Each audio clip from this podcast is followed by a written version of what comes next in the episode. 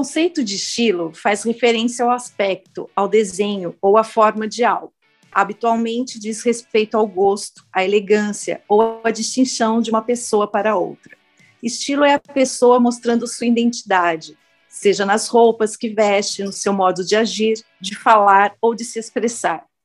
E quando o estilo se define, displicentemente dizemos que algo é a cara da pessoa.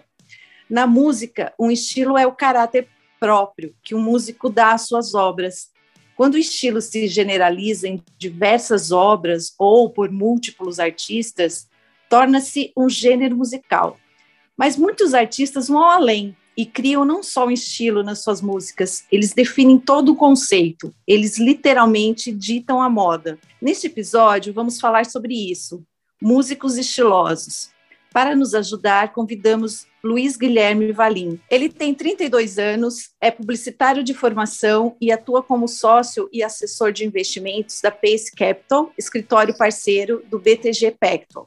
Durante sua trajetória profissional, Guilherme sempre conciliou suas atividades com outras áreas de interesse, e uma delas é a fotografia, de onde surgiu o interesse por moda e estilo. Em 2017, fez o curso de fotografia em moda e beleza pelo Senac Campinas, onde teve uma imersão no mercado de moda, focado na fotografia. Em 2020, realizou o curso de imagem pessoal, voltado para atividade profissional, com um ícone em assessoria de imagem masculina, Alexandre Taleb. Ele analisará conosco a coreografia criativa de Michael Jackson, o crucifixo fashion da Madonna, a camisa xadrez de Kurt Cobain, o delineador retrô da Amy Winehouse, a jaqueta de couro preta dos Ramones, a androgenia glam do David Bowie e também os cabelos vermelhos de Rita Lee, a sutil desafinação de João Gilberto, os caracóis dos cabelos de Caetano, o swing carioca de Fernanda Abreu. Bem-vindo, Guilherme, e me diz aí, DJ, a regra para a gente ser style Olha, Melissa, não há regra nenhuma para ser style, inclusive eu achei super style essa sua introdução aí, bem diferente das, dos últimos episódios ah, nossos. Que bom! no, ó, eu tô tentando chegar a você, viu, DJ? Não, não, você é mais style que eu, posso ter certeza disso. e aí, Guilherme, tudo bem com você, cara? Tudo bem, Djalma, Melissa, é um prazer estar com vocês hoje. Agradeço muito pelo convite e principalmente pela oportunidade, né, de trazer um pouquinho das percepções que a imagem ela traz para a gente, que o estilo, algo, alguns fatos históricos relevantes que trouxeram alguns estilos para a gente e coisas que a gente carrega até hoje, né? Cenários é. musicais dos anos 50, 60, 70, 80 que ainda estão muito presentes. Então vai ser muito bacana esse espaço para a gente conversar. Já de começo, assim, é, vou te lançar uma pergunta. O que, que você prefere? O óculos do John ou o olhar do Paul? Eu vou muito mais no olhar do Paul. eu acho dois, que né? são os dois. Puta, que legal. É. Você vê que já tá tendo uma sinergia aqui, né, Djal? É, bom, falando especificamente dos dois, os dois Beatles, os dois lado a lado, acho que são os dois os principais caras dos Beatles, na minha opinião. Eu acho que é legal pontuar uma coisa também, né? Tudo aquilo que a gente vai falar aqui, ele corresponde a percepções pessoais e todo mundo tá aberto para discordância. Então vamos, claro. vamos trocar essa ideia de uma maneira né, bem tranquila. E eu sou mais o olhar do Paul do que o óculos do, do John, porque fala mais comigo, para ser honesto. Então o olhar impactante dele, para mim, é, é, surreal. E o óculos arredondado ali do Paul não faz muito do, do John não faz muito o meu estilo, quando a gente puxa ali as referências. E, e, e, é incrível, né? Como você falou, uh, ao longo dos anos, esse estilo ele ele muda, mas ao mesmo tempo fica aquela, uh, vamos dizer, as pessoas se, não é que elas vão copiar, mas elas vão uh, referências. Uhum. É, exatamente. Elas vão Perfeito. ali, se né, inspirar, se inspirar no, no estilo de uma pessoa. E nada mais, falando de Beatles, eu acho que o Oasis é um é um fato ali, né? Eu acho Concordo. que os irmãos Gallagher, eles foram um fenômeno de popularidade nos anos 80, inspirados totalmente nos Beatles, desde o estilo até as canções, as músicas, os cortes de cabelo. E por aí a gente começa, né, definir assim os artistas de hoje inspirados naqueles que fizeram história, vamos dizer. Perfeito, concordo muito com você. E o estilo, se a gente for buscar outras referências, eu sou uma pessoa também que gosto muito do esporte. A gente vê vários atletas ingleses com aquele corte de cabelo. Então, a gente vai entrar também em algumas questões muito regionais, né? Muito locais. Então, algumas Sim. coisas também estão enraizadas nas pessoas, no modo de vestir, de cortar o cabelo, de agir. Então, você foi perfeita e cirúrgica no paralelo. Eu não conseguiria imaginar outra banda mais contemporânea que fosse tão a cara dos Beatles. E você falou também, está 100% correta, são as referências, né, que trazem para gente. Então, o óculos do John, há que 50 anos atrás, né, muito tempo, 40, 50 anos atrás, ainda hoje está presente. Então, tem amigos meus que usam o óculos redondo, sabe? E o, a, a, moda, o estilo, ele também é muito cíclico, né? Então, a gente vai ter um modismo em algum determinado momento, mas é tão profundo quando a gente vê um artista que impacta de uma maneira que passe o tempo que for, você ainda vê referências dele olhando na rua. Eu acho que isso é algo muito mágico e é o poder que a música tem de trazer é. um profundo e fazer com que tantas pessoas se identifiquem com isso. Ô Guilherme, para falar em discordâncias, cara, eu odeio o Oasis. a Melissa adora. Ele fala em todos os episódios, né? É isso.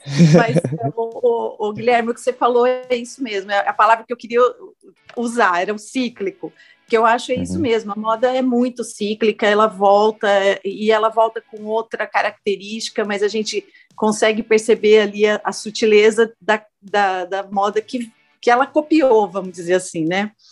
E, e aí a gente, eu, eu vou começar, eu queria falar de um, de um ícone que é o Elvis Presley, que ele realmente ditou uma moda desde quando ele começou nos anos 50, que que eu acho que era aquela é, aquele mocassim preto, as calças de cintura alta, até as camisas havaianas, até chegar nos anos 70, quando com aqueles macacões Sim. super uh, bordados e tal.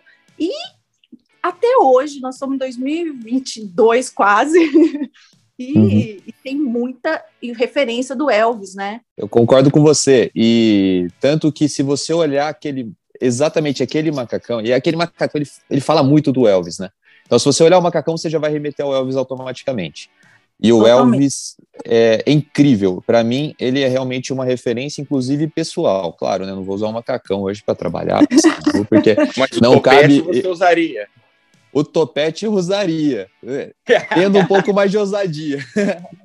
a costeleta, né? Todo, todo... É. o Elvis, ele para mim, tá? Agora uma opinião pessoal, para mim ele lançou o couro, lançou a jaqueta de couro. Foi quando eu falo de jaqueta de couro, eu posso pensar em vários atores, eu posso pensar em Marlon Brando, eu posso pensar em referências, mas para mim o Elvis foi quem lançou. E você está correta. Conforme o tempo passou, o Elvis também ele foi entre aspas não se ajustando, ele foi lançando tendência. Sim, então sim. ele ditou como, as, como principalmente né, os homens se vestiriam naquela época, porque ele foi, na minha opinião, de novo, né? Eu não vi o Elvis, poxa, e eu, e eu acho que é uma grande pena mas eu tenho uma tia que é fissurada no Elvis. E ele vai desde o, da carinha de bom moço em alguns momentos, mas principalmente aquele bad boy, aquele cara. Ele era meio James Dean, né? Exato, é. concordo. James Dean, é. perfeito. É. Perfeito, concordo com você. E, e a, a, onda das camisas havaianas, até quando ele começou a fazer alguns filmes, Sim. ele também se lançou como ator, alguma uma pegada mais praiana, alguma coisa diferente. O clássico, o clássico feitiço havaiano. Exato, exatamente. Então você vê que o artista ele conseguiu transitar, mas sem perder a sua essência, né? Não é que você vai falar, ah, o Elvis mudou ele realmente ele teve as suas fases, né? E para mim ele lançou muito a moda, aquela aquela cena também do rockabilly, né? Quando a gente é. fala da calça jeans, da camiseta branca, de uma jaqueta por cima, aquela meia branca aparente, né, entre a calça e o sapato, muitas vezes até meio invernizado, brilhante. É, é, muito legal. E até a referência do, do cabelo do topete, quando ele lança a brilhantina, né? Que virou é. moda, que aí foi pro filme do Greasy, que é basicamente um musical com o John Travolta.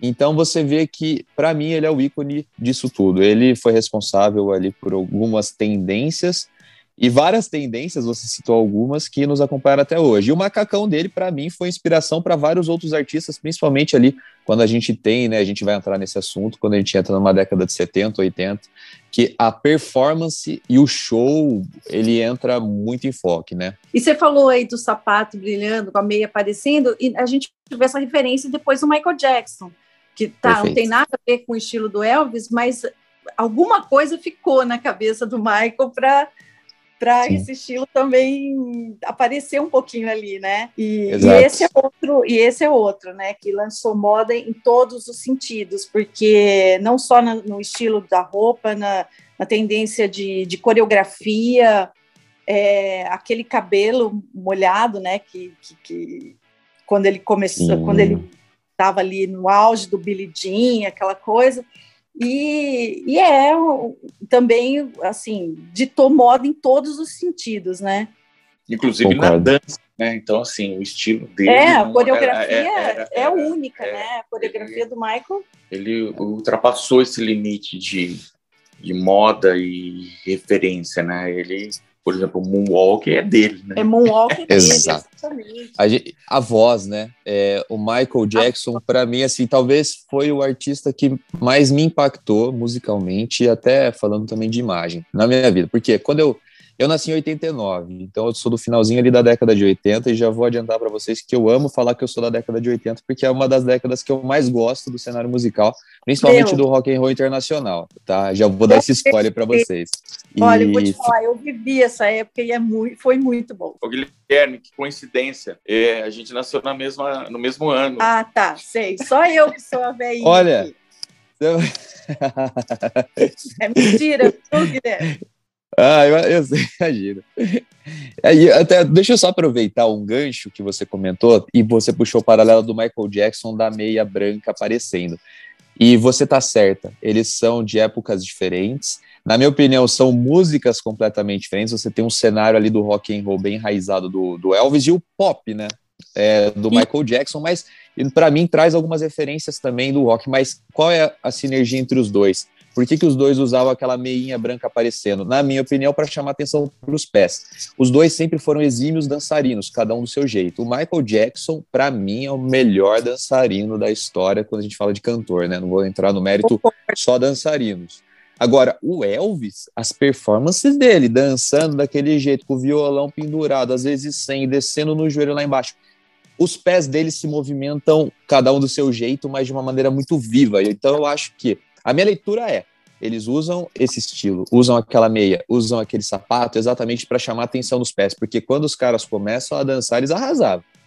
A gente Perfeito. pode falar muita coisa, mas eles se expressavam muito bem através da dança, né? Então, acho que isso para mim é emblemático. Guilherme, o, o, o, o, Michael, ele era talento puro, né, cara? Ele era absurdo. E vou te falar uma coisa, eu acho que só o, o Prince, outro ícone, tinha tanto talento quanto ele. É, é, eu costumo falar que o Prince ia tomar banho, aí na hora que ele se enxugar no corpo dele já saiu 10 músicas já. Olha, eu nunca tinha pensado nisso, mas para mim você é, tem toda a razão. Prince é um era absurdo. uma coisa absurda. E ele tinha também uma, um, um visual legal, né? Nossa, Totalmente único. Sou fãzaça dele. Não, inclusive aquela, aquela fase dele que ele se auto-titulava um símbolo, né? Aquilo lá já era uhum. totalmente uhum. style. É, o cara criou, o cara criou uma logomarca, um símbolo, enfim, né? É, e ele, é, não sei se vocês acompanham o futebol americano, tem o Super Bowl, né? Que é maior, um dos maiores eventos mundiais ali, que é a final do, do futebol ah. americano nos Estados Unidos. E a performance dele foi uma das mais emblemáticas da história do Super Bowl. Ele, Michael Jackson, a gente fala novamente, Bruce Springsteen, que também a gente vai entrar um pouquinho no, no mérito, que para mim é também uma referência até pessoal. Mas o Prince, ele conseguiu elevar no que diz respeito a performance, a, show, que foi um negócio absurdo. Ele pegou aquele símbolo dele, colocou no, no gramado e aquilo foi o palco. E né? ele conseguiu trabalhar uma série de elementos que, assim, ia quebrar completamente a sociedade, né? A gente pode falar do Jimi Hendrix lá na década é, mais passada, lá em 60, enfim, com uma pegada mais hippie, onde ele trouxe o lenço, aquela composição. Olha as, os figurinos do Prince. Ele sempre tem um lenço, uma gola rolê, uma gola alta, aqui, o cabelo, ele é um absurdo. E ele até flertava, na minha opinião, em certos momentos, com a androginia, assim, que a gente também vai entrar um pouquinho. Com uma pegada, um pouco de quebra, né? O homem é, o homem que tinha que ser homem, macho, tal. O Prince quebra isso totalmente. Ele e é um cara que sempre foi conhecido, né, como, como sendo conquistador e tal. Ele tinha todo aquele charme dele. Então, que sentido faz isso? Até lança essa pergunta. Não faz sentido nenhum e é maravilhoso. E é por isso que ele é lembrado até hoje, né? Está coberto de razão, é isso mesmo. E vou te falar uma outra coisa. Ele era tão style, ele, é, ele era tão à frente do tempo dele que ele poderia viver hoje. Perfeitamente. Né? No, não, no, nessa, nessa onda que a gente vive hoje de pessoas que não querem ser reconhecidas por por gênero, por, por gênero uhum. masculino, feminino. Ele era aquilo, ele era um cara totalmente ali na dele, né? Sim. E, e eu Sim. indo, eu acho que indo para os tempos atuais, o Harry Styles é, é um cara que para mim eu acho que ele mistura um pouco disso. Uhum. É, ele sei lá, ele bebeu nessa fonte, né? Ao meu ver, Concordo. assim o cabelo, o jeito, essa coisa androgenia de estar tá sempre vestindo ali o, é uma peça feminina. É, e ele tem uma inspiração assim das outras décadas, né? Ele, ele une isso com o estilo contemporâneo dele hoje. E, e é legal, né, a gente fazer esses paralelos, porque são gerações completamente diferentes. Sim. E e é tão possível você ver uma, entre aspas, uma reencarnação né, do estilo, da figura, e você está 100% certo. Quem me traz também, me remete ao passado, são outros dois artistas que eu até vim pensando durante essa semana para a gente conversar, que é o The Weeknd, que puxa um pouquinho também das baladas, e ele traz um pouquinho das roupas, na minha opinião, do Michael Jackson, também um pouquinho Total. dessa pegada. E uma outra banda que hoje faz um paralelo, uma ponte que chega até os anos lá 70, é a Greta Van Fleet. Quando você traz uma Nossa. carinha de Led Zeppelin, tanto na voz quanto no estilo. Os caras são hippies num tempo que é 2021 e hoje a gente até tem uma pegada, né, do, do, do pessoal mais jovem, mais novo, que tem aí uma mentalidade de, de se reconectar com a natureza tal, que hoje está indo por esse lado, mas eles para mim são assim, é o Led Zeppelin mais novo. Então, esses paralelos que os artistas de hoje estão conseguindo fazer, e claro, é tudo inspiração. Alguém teve que chocar, que quebrar uma é, quebrar paradigma, quebrar conceito, quebrar preconceito, e hoje esses caras conseguem fazer, e hoje a gente vive, claro, né? A gente tem algumas questões que a gente pode entrar, aprofundar, que é a questão de intolerância ou não. Só que, na minha opinião, e a opinião de quem não viveu, mas quem ouve muito, ser assim no passado eu acho que era muito mais desafiador. Não vou dizer não. que não há desafios hoje, tá? Mas não sei essa percepção que eu tenho. Porque alguém já quebrou lá atrás, né? E um, é. e um caminho que quebrou total foi o David Bowie, né? Aí ele veio e mudou tudo. E, e acho que muita gente de hoje consegue se inspirar nele. Realmente ele é um marco da diversificação, da diversidade. É. Quando a gente fala do David Bowie, a gente vai ver exatamente tudo isso que você falou, Melissa. E de novo, você foi cirúrgica. Ele, ele lançou muita gente, na minha opinião. Ele trouxe mais a fundo a maquiagem. Sim. Então, ele, para mim, foi uma grande influência para Kiss, para Aerosmith. Ele lançou, é, se firmou né, como a questão do andrógeno. E aí a gente vai falar de Boy George, Culture Club. Então, Nossa. a gente pode ver uma série de referências que partiram dali. Na minha opinião, também a própria Cindy Lauper, quando ela traz ali aquele color block, aquelas cores mais chamativas. Pô, David Bowie, o macacão, aquele, aquele macacão de. Eu não sei nem dizer qual que é o, o tecido, é do... mas aquele lycra. É. E a gente viu o, o Fred Mercury, entende? Então, é uma é. ousadia que, para mim, gira em torno do Bowie. Por, por isso ele é tão emblemático. Visionário total, né? Visionário. Guilherme, você está falando do Boy George Culture Club. Tem uma música dele chamado Karma Chameleon. E, e, só pelo nome já fala disso, né? É. Dessa é fase camaleão que, que, que, que vem do Bowie. Realmente o Bowie é, foi inspiração para uma galera. Concordo mil por cento, né? Tanto que ele fala, você vem e vai, o Camengô e o Camengô, a vida seria mais é. fácil é, se os cores. Ele fala sempre de cores, de sonhos, de vai e volta. E aí a gente pode até entrar né, na questão mais profunda que é, poxa, que, que ele quis dizer com isso? Será que foi uma descoberta? Como é que foi? E até algumas letras do Fred Mercury, né, quando ele, quando ele faz o, o Bohemian Rhapsody, quando ele fala que ele é, é a história dele se descobrindo. Sim. E ah, deixa eu só puxar um gancho que eu lembrei agora, que é a gente está fazendo todas, toda uma interpretação, né, das, dos estilos, das músicas. Eu vi um, um trecho de uma entrevista do David Grohl, do Foo Fighters, Adoro. com a Kelly Clarkson, onde uhum. ela, claro, artista, também maravilhosa, excelente, começou a fazer algumas leituras de percepção que ela teve com as letras dele no Foo Fighters. Então falaram de algumas músicas, mas me chamou a atenção uma específica que é Learn to Fly.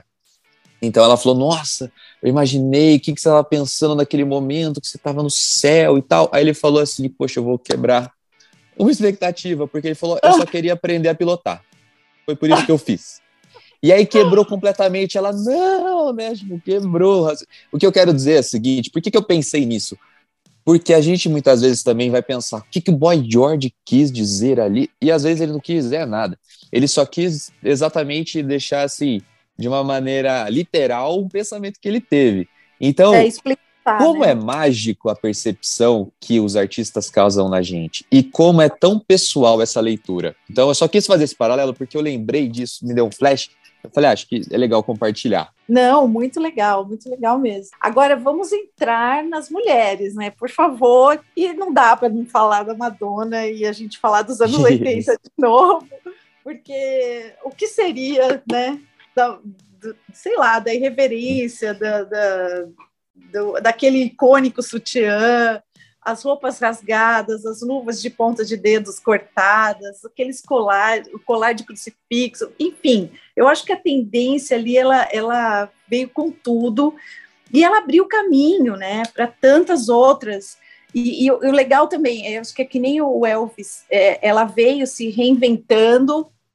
Cada, cada disco dela era diferente, mas ela sempre lançava alguma coisa, né? E ali, Melissa, é, ela tinha uma referência clara, porque ela tinha uma parceria com Jean Paul Gaultier, com, inclusive sim, em linhas de roupas e é. perfumes. É. Né? Então ali ela era bem direta nesse sentido. Sim, é, mas desde quando, né, de, desde a época do Like a Virgin, que ela sim, lançou aquele, sim, sim. aquele estilo, e depois, uh, bom, Vogue, né, que falar dessa música também.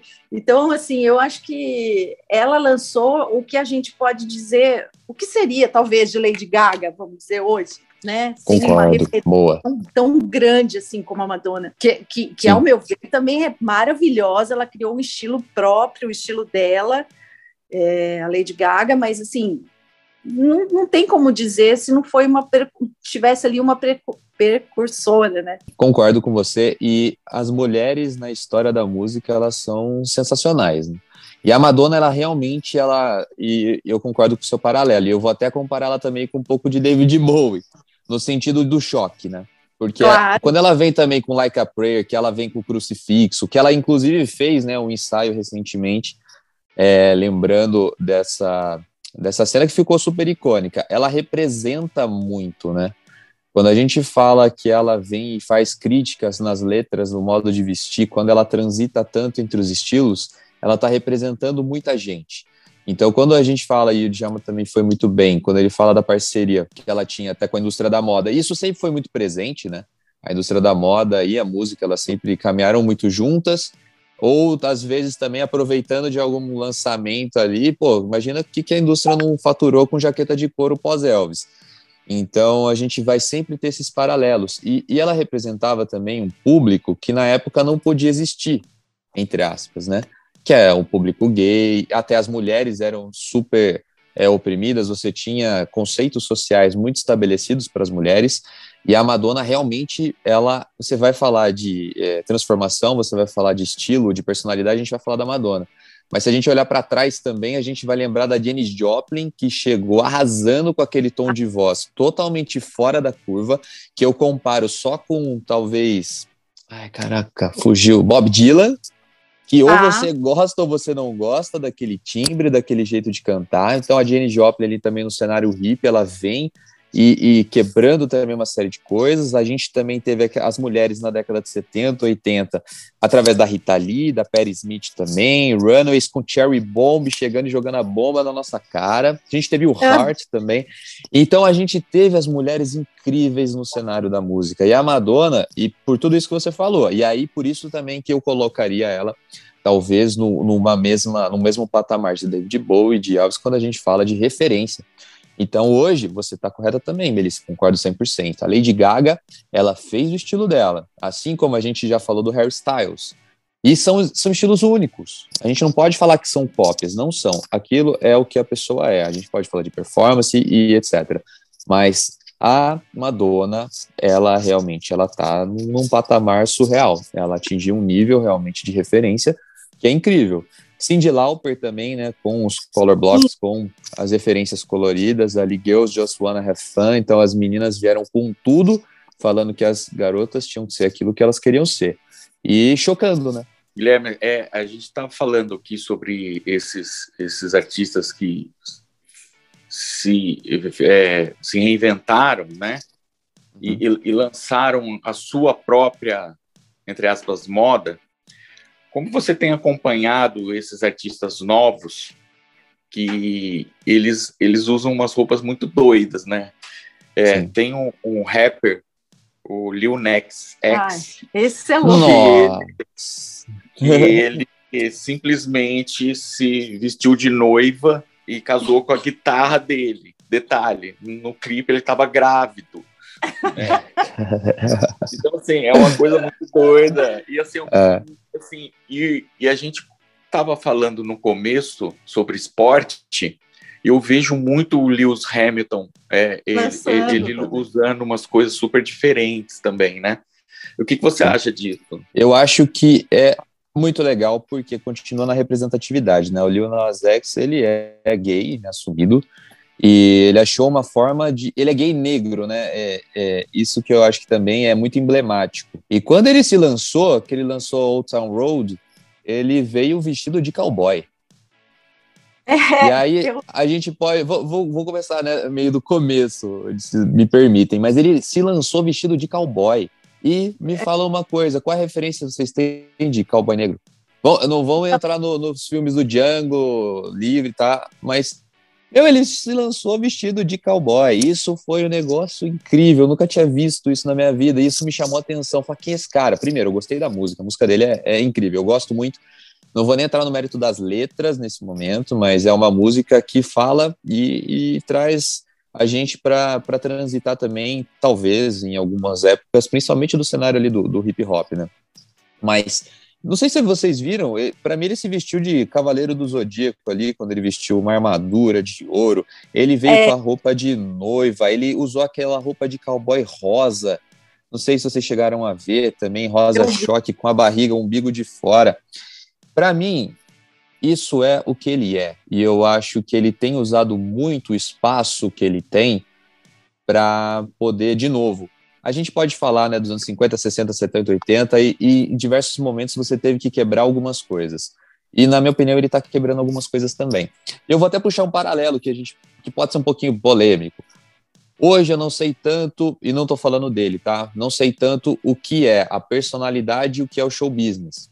Isso para mim hoje é um pouco é. mais presente tá pela era do digital. Assim, será que o cara realmente é, é isso ou ele quer chocar? É, é isso? Seria? É, chocar, chamar atenção, vender, porque é, a gente sabe hoje como é que as coisas estão e como a indústria evoluiu também, né, no, no sentido monetário, e hoje a gente está na era digital. Então hoje a gente tem TikTok, Instagram, então hoje é muito fácil de você ter acesso a uma série de, de informações. E eu só faço esse pequeno contraponto. Não digo que é o caso dele e, e, nunca vou falar que é o caso de pessoal ou B, porque a gente nunca vai saber no final das contas. Mas Sim. hoje a gente tem também isso muito presente. Você falou do Lewis Hamilton, eu concordo. O Lewis Hamilton ele também vem usando da própria imagem para trazer algumas pautas é, sociais, de inclusão, sustentáveis, né? O Lewis Hamilton é um cara que ele é vegetariano ou vegano, não tenho certeza, mas é um cara super em forma, atleta de alto rendimento, então ele aproveita o espaço dele para trazer algumas ideias e também quebrar algumas coisas. E, e o mundo dele é super careta, é. né, cara? Nossa, imagina, sim. imagina o Ayrton Senna com essas pautas. Ah, e ele vem quebrando né, o, a Fórmula 1, o automobilismo como todo. Ele é um esporte muito elitizado e quando a gente fala elitizado, a gente inevitavelmente a gente vai entrar na questão de gênero também, que é um meio que sempre foi um pouco mais machista. Então você tem pouquíssimas mulheres. A Bia Figueiredo, que hoje está na Stock Car, para mim é um exemplo assim fenomenal de, de mulher que se enfiou no meio dos caras lá e representa muito bem, sem deixar de ser quem ela é. Você tem a Mariana Becker, repórter da, que estava na, na Rede Globo, está na Band, que ela tá sempre Band. teve um desafio muito grande para entrevistar alguns pilotos. O Guilherme, e falando Vamos de lá. moda, cara, no esporte, e o Lebron, ele também usa umas roupas legais, né, descoladas e tal. O LeBron, para mim, ele chegou chegando quando ele literalmente cortou as pernas do costume, né? Então ele tá lá de social com uma bermuda de alfaiataria, o paletó. Então, assim, os jogadores de basquete, eles realmente, não, nos últimos anos principalmente, mas começou um movimento com o Dennis Rodman lá na década de 90. E a gente tá falando de Madonna, ele namorou, namorava Madonna. Que ele, ele realmente ele fez o estilo dele, não tava nem aí com nada, né? Com nada. E ele acho que foi a primeira pessoa assim que eu lembro, o primeiro cara que foi se vestiu de noiva, ainda com uma peruca loira. Não sei se chegaram a ver essa, é, essa foto dele. Lembro. E foi um negócio absurdo. Ele já usava roupas né, de mulher, ele já transitava nessas vestimentas de, de gênero. O Dennis Rodman, ele realmente assim chegou chegando. Então, o Dennis Rodman, ele lançou a tendência para a ousadia, na minha opinião, no basquete é, principalmente no né, masculino. E o LeBron, ele é fruto dessa geração. LeBron, James Harden, Russell Westbrook. Se você olhar o pré-jogo, você já viu os caras chegando no, no, no ginásio? Então, e, e, não sei se você chegou a ver aquele, aquele documentário do, do Michael Jordan, The Last Dance, que tá até no Netflix. É, é meu, é muito. O documentário é muito bom, mas assim, a hora que aparece o, o, cara, meu. O Dennis é, Rodman, né? Do David Rodman ah, é demais, é demais. Uma coisa é fato, né? O que choca é o que marca. É, isso a história mostra. É, e, e assim, como você falou, sai fora do, do, do, de um de uma premissa ali, né, que era sempre do mesmo jeitinho. Aí Sim. o cara vem e quebra todo o paradigma, pô, vai ficar para história mesmo. Ô, Guilherme, eu vou deixar a Melissa numa sinuca de bico agora. Hum. Ah, Melissa, você prefere o óculos do Bono ou a touca do The Edge? E agora, agora, olha, eu vou. É difícil, tá? Responder essa pergunta, muito difícil, mas eu prefiro o. Não é prefiro de, de gostar mais, mas eu acho que definiu um estilo foi o óculos do Bono. É, o, o Ded, ele usa aquela touquinha, é, é uma, já virou ali um símbolo dele, só que o, hoje em dia, se você você não consegue desenhar, vai, alguém vai ilustrar o Bono, não, tá, não dá para ilustrá-lo sem o óculos. Né? Enfim, é, eu, eu gosto muito do estilo, acho que ele, ele faz ali o, o jeito dele, independente se dizem que ele tem um problema é, ocular e que ele tem que ficar de óculos, mas ele definiu ali um esquema dele, como, como falam do vitiligo do Michael Jackson, tá? Por que, que o Michael Jackson usava a luvinha branca estilosa ali, porque ele queria uhum. cobrir, né? Depois a gente veio saber disso. E o cara usa de um, sei lá, de um problema e transforma aquilo num estilo. Então, Sim. eu fico com os óculos do Bono. Guilherme, e o grunge, cara? O que, que você acha? Ah, esse já é um assunto que eu posso falar, eu vivi, né? Apesar é. de ser, ser jovem, mas aí agora eu posso falar de ter visto, de ter acompanhado muito de perto.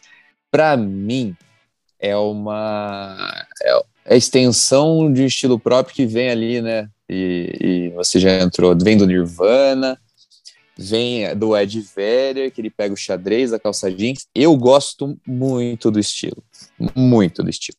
Então eu sou até um pouco suspeito para dizer. E realmente é, e para mim, aí entra uma questão, né? Para mim não é um estilo nada chocante. Não é um estilo que a gente fale assim, nossa, o punk, por exemplo, com aquelas roupas, aqueles cabelos. Para mim, o grunge, ele é um pós ali. Vamos, vou até agora puxar, né, talvez algumas coisas históricas. A gente entra um pouco no início ali da final de 80, começo de 90, talvez. Quando a gente Sim. tem é, um final de ditadura militar aqui no Brasil, a gente tem ali um período de, de guerra, a gente tem um período de guerra com o Vietnã, a gente tem assim um cenário mundial ali até um pouquinho caótico, né? Cenário político também aqui, aqui dentro do país, no comecinho de 90, a gente sabe como é que foi, e estando no mercado financeiro eu já estudei bastante coisa. E para mim, o mais emblemático desse estilo é talvez esteja no cabelo. Cabelo comprido que vai muito contra ali a mensagem, talvez, do, do, do militar, porque eu acho que estava, para mim, muito quente naquele momento, tá? Então, de novo, percepção minha. Nasci em 89, mas para mim estava muito presente. É, rosto limpo, cabelo curtinho, o militar vai para a guerra, então você tem, claro, né? A gente desde puxar desde a da época dos hippies, pós Segunda Guerra, um movimento contra ali, um movimento pela paz muito grande. Para mim, o grunge ele vai entrar um pouquinho nessa linha, ao seu estilo, à sua forma, mas aqueles cabelos compridos já vão ser ali é, uma oposição a essa situação rebeldia. política, social que a gente estava passando, que é exatamente a rebeldia, que é a essência do rock rock and roll desde sempre, né? Que quando fala de cabelo comprido, as referências que me vêm automaticamente na cabeça são Bon Jovi, ali dos anos 80, um uhum. White Snake, aqueles permanentes, sim, gigantescos que os homens adotaram e eu não vivi essa época. Mas eu acho que é, é, é, um flerte muito grande também com o estilo feminino. Mas ao mesmo tempo, se você olhar todos os clipes deles, os caras são galãs, né? São conquistadores. E aí, assim, eu tento puxar esse paralelo na minha cabeça. E aí, isso, de novo, e a gente vai sempre falar nesse nosso bate-papo, como as tendências que vieram em 50, 60, enfim, elas trouxeram né, até aqui, como foi essa evolução e isso é surreal. E o Kurt Cobain, para mim, é a cara né, dos anos ali, dos anos 80, 90, quando a gente fala de grunge. E não sei nem se a gente consegue colocar o Guns nessa mesma toada, porque eu acho que você tem dentro do Guns vários estilos muito diferentes, tanto do Axl Rose quanto do Slash. O Slash é. com, aquele, com, o cabelo dele, cabelão, com a cartola, o, o Axl Rose com a faixa, é, na testa, que para mim é emblemático, o shortinho curto de like, a camisetão aberta ou sem camisa, e aí me puxa o Anthony Kids no Red Hot, principalmente ali no começo, mas o Anthony Kids acho que eu nunca vi uma foto dele com camisa. Você entendeu? Então, olha como as coisas elas Agora realmente eu... elas vão se misturando e vão trazendo uma série de referências, e, e isso é maravilhoso. E sabe uma que eu que é, é assim, tempos atuais que eu acho muito bacana, é o estilo que a Billie Eilish é, adotou. Sim. Né? É uma das cantoras mais jovens que a gente tem, com um estilo próprio total, uhum. né? A, a, maioria das roupas dela seguem tamanhos largos, é, e eu acho que é até uma forma de protesto à sexualização do corpo feminino, assim, né? Então ela resolveu é, adotar aqueles looks, assim, vamos dizer, o tal do normal, mas assim, largão, sem nenhuma pretensão ali de mostrar o corpo, de estar, é, sei lá, é uma coisa diferenciada. Ela, ela, e eu acho que isso interfere até no, no jeito que ela escreve as letras dela. Sei lá, posso estar viajando aqui, mas eu acho, eu acho que até é uma, uma coisa assim ponderada, sabe, uma coisa forte. E Perfeito. eu acho muito bacana, assim, é um estilo dela, não é um estilo que eu que eu particularmente gosto uhum. de roupa, mas eu acho que ela definiu ali e definiu um, um, uma coisa incomum, né?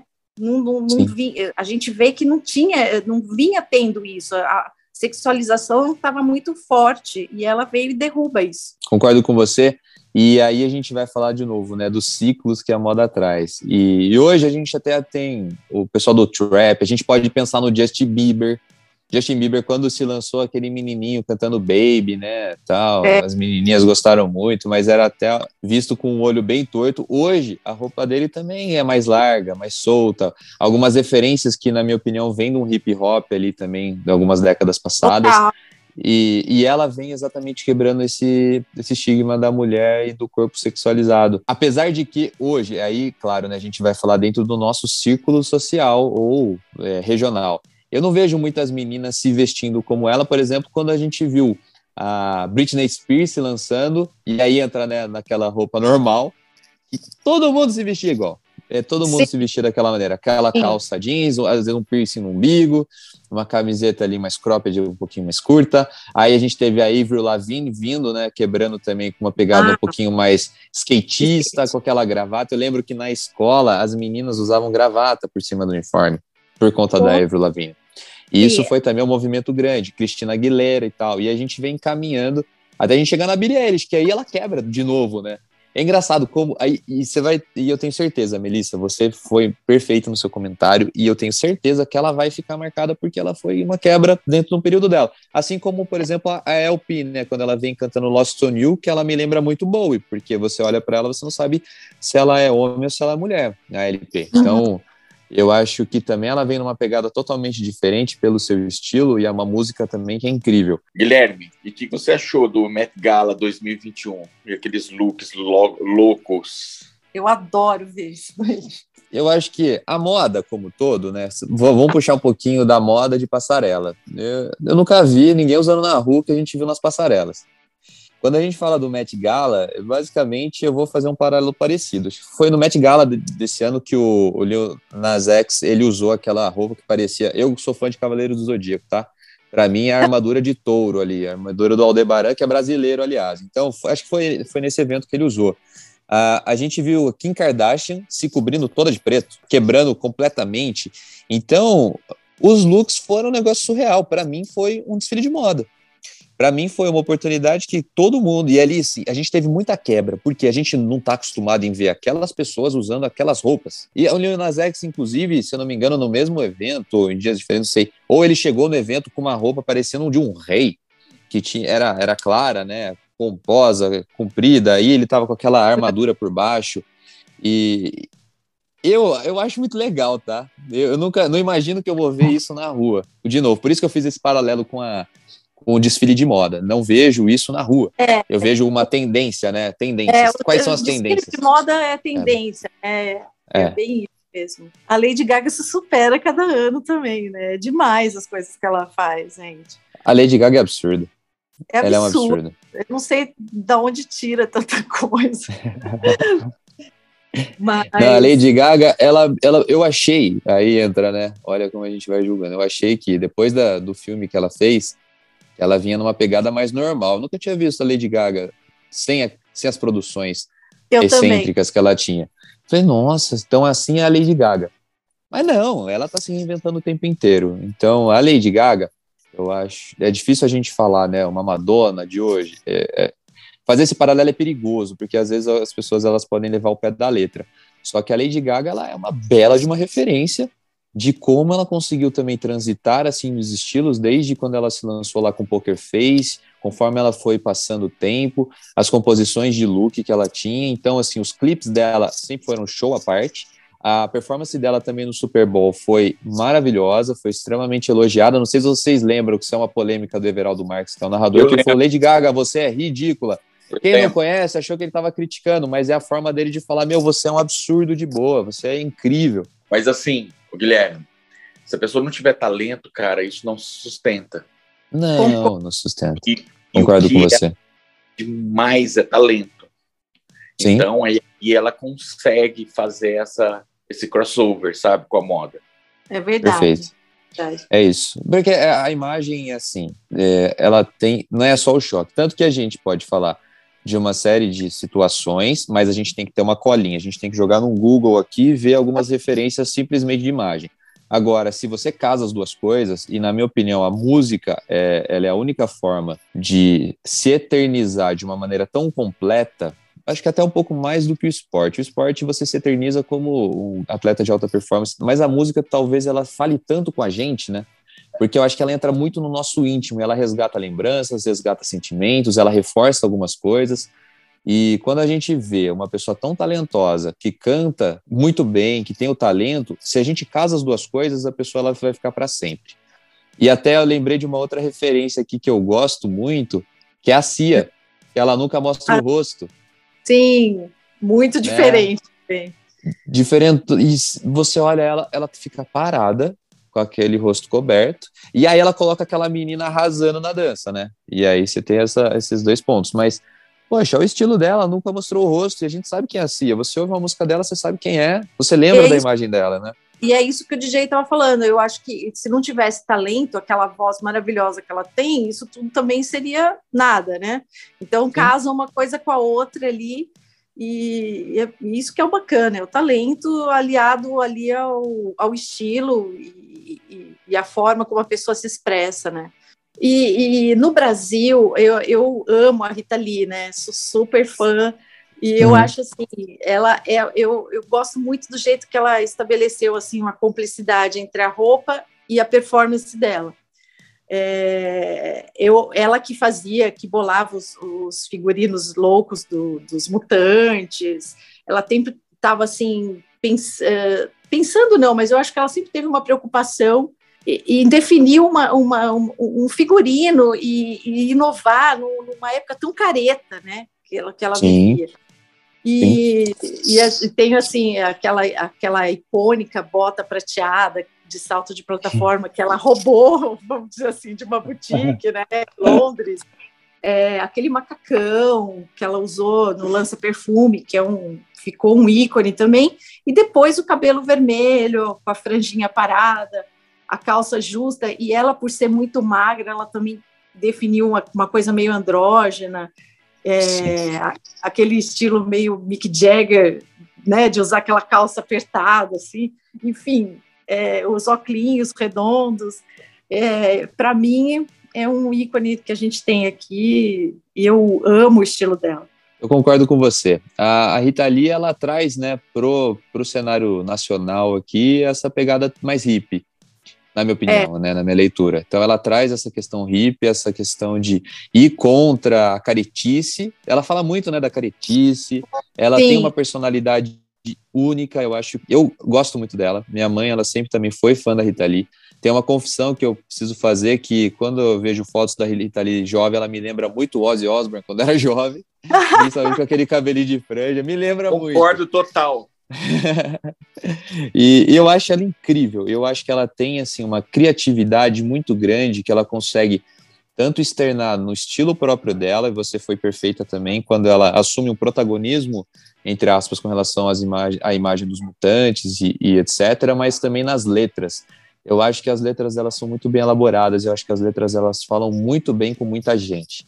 Para mim, ela é sim um marco no cenário nacional, como um, uma quebra também, e por isso que a gente vai olhar para ela e vai sempre lembrar. O cabelo vermelho, pra, é, na minha opinião, é a marca dela. É a forma que eu lembro. Se você falar Rita Lee, eu vou pensar no óculos redondinho e no cabelo vermelho. É, tá? é. Isso falando né, do estilo e imagem. Eu acho que ela teve um papel, um protagonismo muito importante no cenário Brasil, assim Nossa. como né, outros artistas, mas eu acho que fica muito emblemático por ela ser mulher. E não é, não é demagogia, é, é um fato, sabe? A gente viveu épocas muito complicadas.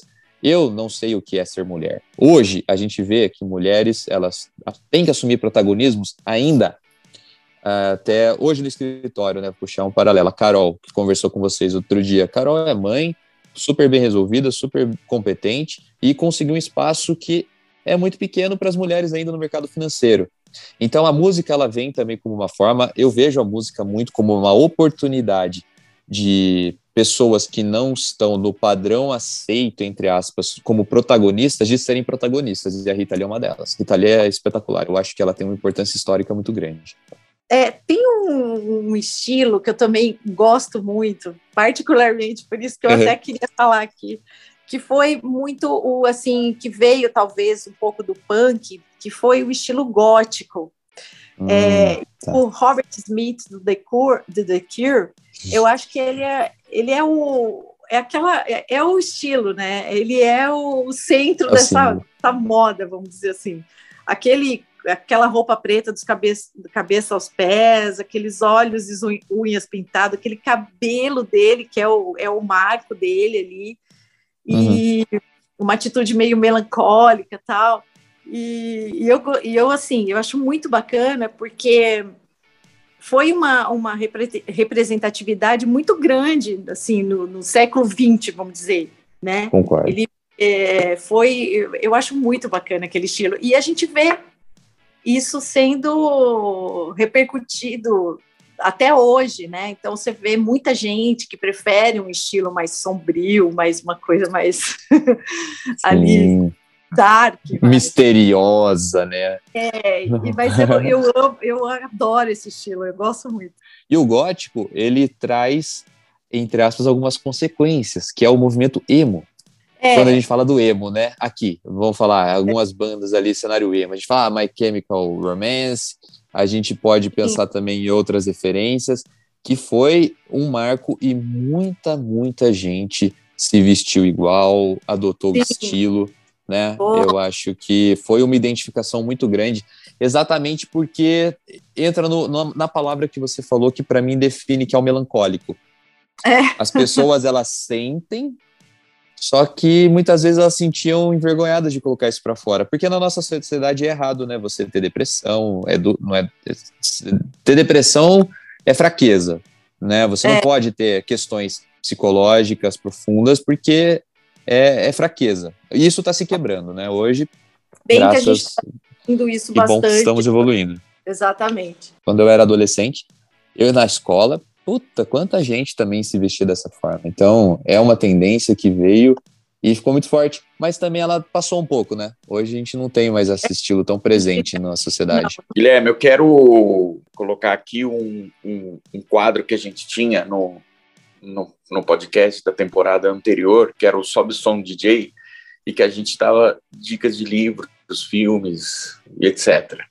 E eu quero, eu quero falar sobre um livro é, chamado Primavera nos Dentes, do Miguel de Almeida. Inclusive, eu dei ele de aniversário para Melissa. Maravilhoso! Ah, que legal! É a biografia dos secos e molhados, então tem muito a ver com, com o que a gente está falando, sabe? Sobre é, Ney Mato Grosso. Ah, e aí Nossa. é um estilo que né, a gente tem que falar de Ney, porque... Fala de Mato Grosso até arrepia, cara, porque Então, o que é cara, né? Ele simplesmente... O que ele fez, né? Numa época daquela...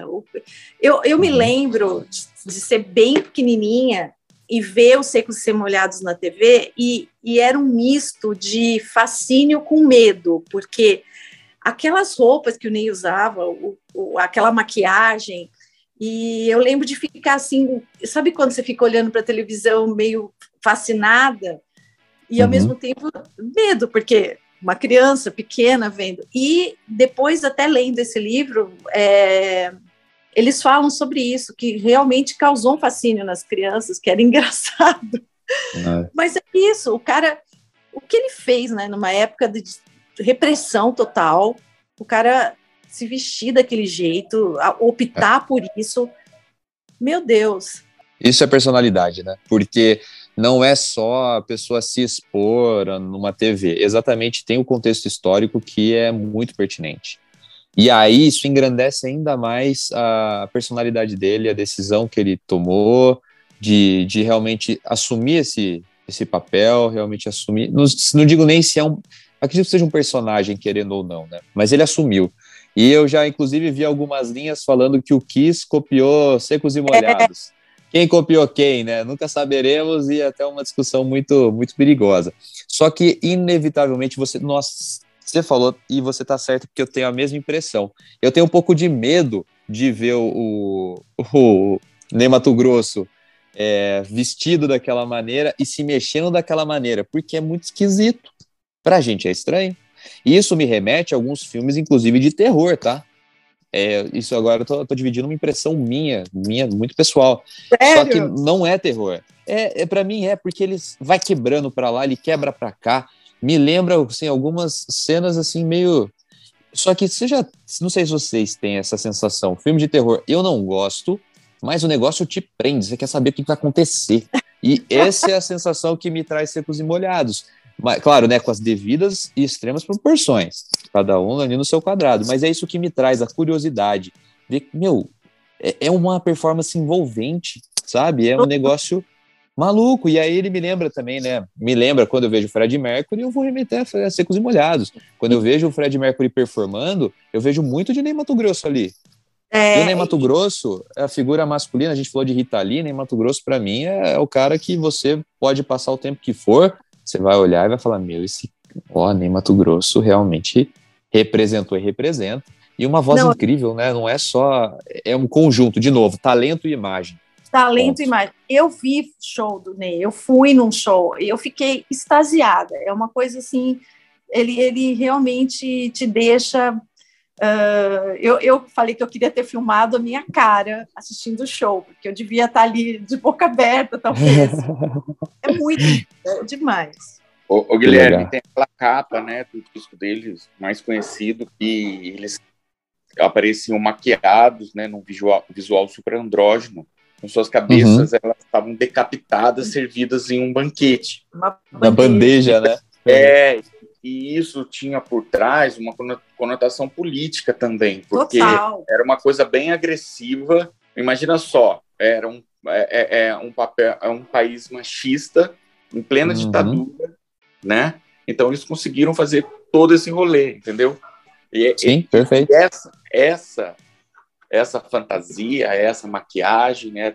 É, é, era tudo com uma conotação política também. Isso que eu acho bem legal primeiro, concordo com tudo que você falou e o contexto ele realmente justifica né, a capa do álbum. E quando a gente olha aquela capa do álbum, a gente vê os quatro ali bem diferentes um do outro. Você vê o Ney Mato Grosso ali com a maquiagem, né, com, com toda a questão do personagem, da performance dele, e os outros três, tá, você tem uma maquiagem aqui ou ali, mas eles me lembram muito aquelas bandas Kansas, Boston, o pessoal mais numa pegada um pouco mais hippie, de novo, contra né, o sistema, contra aquilo que estava acontecendo, exatamente se opondo àquele movimento e, inevitavelmente, àqueles movimentos armados, né? Tanto que, que, que tem algum contexto de guerra. Ditadura não foi uma guerra entre países, mas foi um contexto, contexto bélico aqui dentro ao mesmo tempo que lá fora. Então, é, é um estilo que mundial, né? E para mim é uma marca, é uma cara de contraponto, é um movimento mais ali na pegada da paz, da paz e amor, do hip mesmo. Então, o contexto ali da capa, ele realmente ele é muito impactante. E eu não consigo imaginar como isso foi recebido na sociedade na época. Eu imagino um boom, assim. É. Foi em 70, 70, 72, 73, né? Foi no comecinho 70... da década de 70. É, 73, nossa. 73. Nem...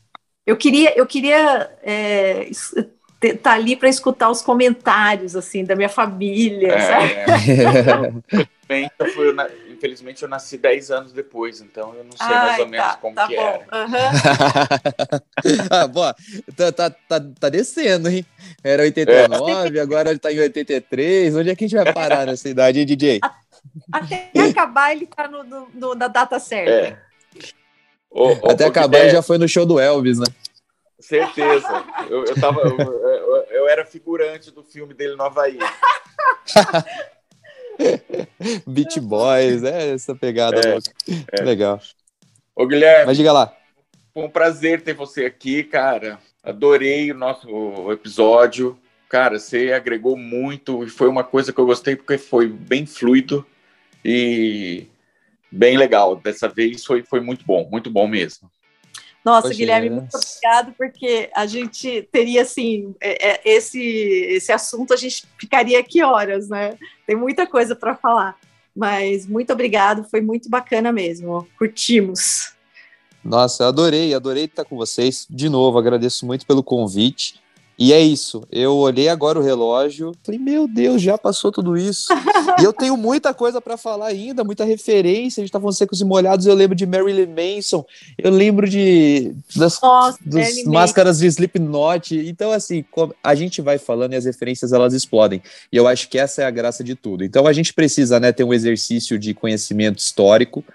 Principalmente a música, ela a música é a trilha sonora da nossa vida, não é só a trilha sonora do nosso, dos nossos filmes. E ela diz muita coisa de contextos históricos e até contexto das nossas próprias vidas. Então, vou falar para vocês que, assim, eu, eu senti uma responsabilidade grande. Confesso que eu estudei bastante para estar tá aqui com vocês, mas foi delicioso o bate-papo. Foi muito gostoso. De novo, agradeço, Melissa, DJ.